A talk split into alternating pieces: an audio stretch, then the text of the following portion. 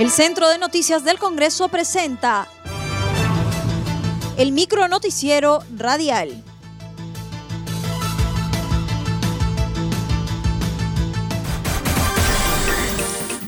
¿Cómo están? Les saluda Ney Suceda. Hoy es lunes 12 de octubre y estas son las principales noticias del Congreso de la República. Congreso investigará caso de Club de la Construcción. En entrevista a CNS Radio, el congresista Carlos Almerí, presidente de la Comisión Especial Multipartidaria, sostuvo que esta investigación debe dar cuenta de las empresas que estuvieron inmersas para verse favorecidas con sobrevaloraciones de proyectos de inversión pública, ello a raíz del destape del caso Lavallato en Brasil. El caso del Club de la Construcción es un tema eh, más específico.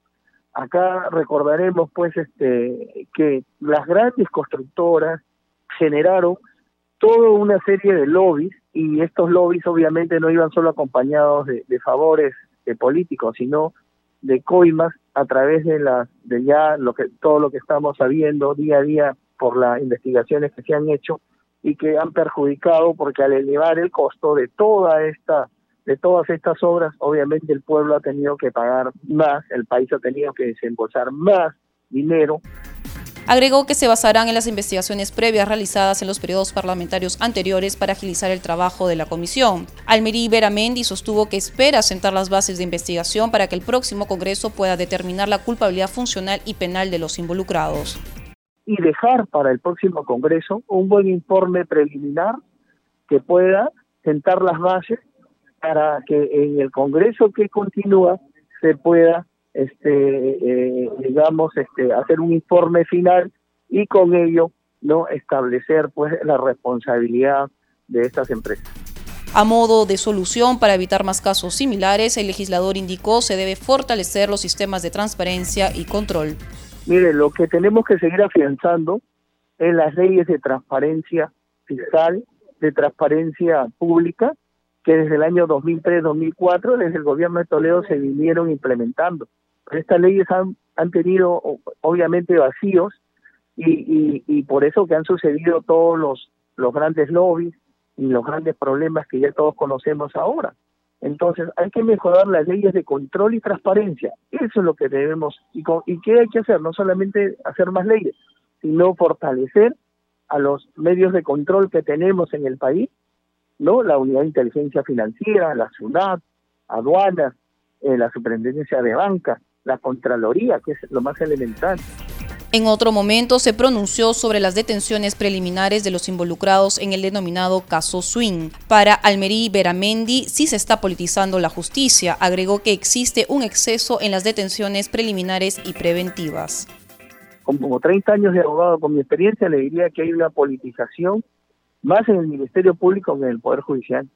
Esto que está pasando realmente es penoso porque hay un exceso en, todas las prisiones preventivas, las detenciones preliminares, cosas que hacen daño mucho al individuo como, como ser humano, como, como ciudadano, porque tiene, todos tenemos familia detrás.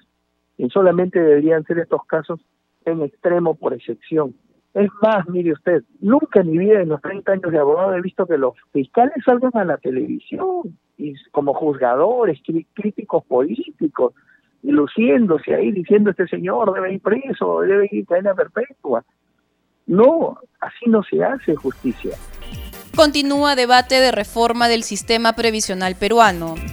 El parlamentario Isaías Pineda sustentó su proyecto de ley que garantiza el derecho a una pensión digna independiente del régimen de la actividad económica y laboral del aportante.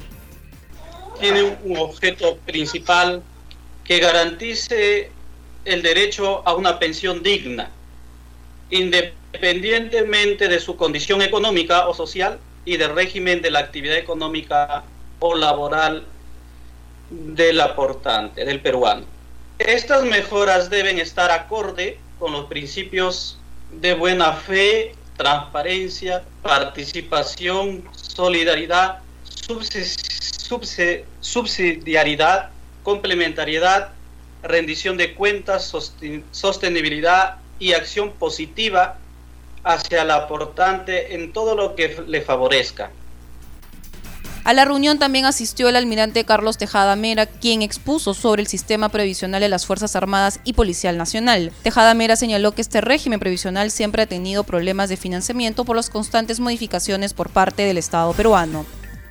Y sin embargo, este, este, este sistema previsional tenía eh, una serie de problemas, tenía problemas de financiamiento, no por, culpa de los aportantes, sino principalmente por que el Estado había ido modificando el sistema y había generado un desfinanciamiento del sistema previsional de la Fuerza Armada. Eh, y siempre estuvo desde inicio del 2004, en que yo integré una primera eh, comisión para ver este tema, estuvo en cartera el poder enfocar eh, una legislación que solucionara estas problemáticas.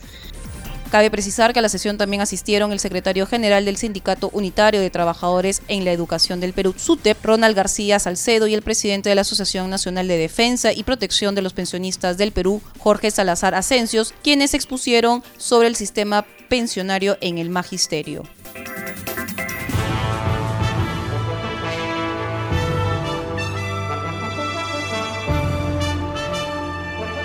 Hasta aquí el micro noticiero radial del Centro de Noticias del Congreso, una producción de la Oficina de Comunicaciones.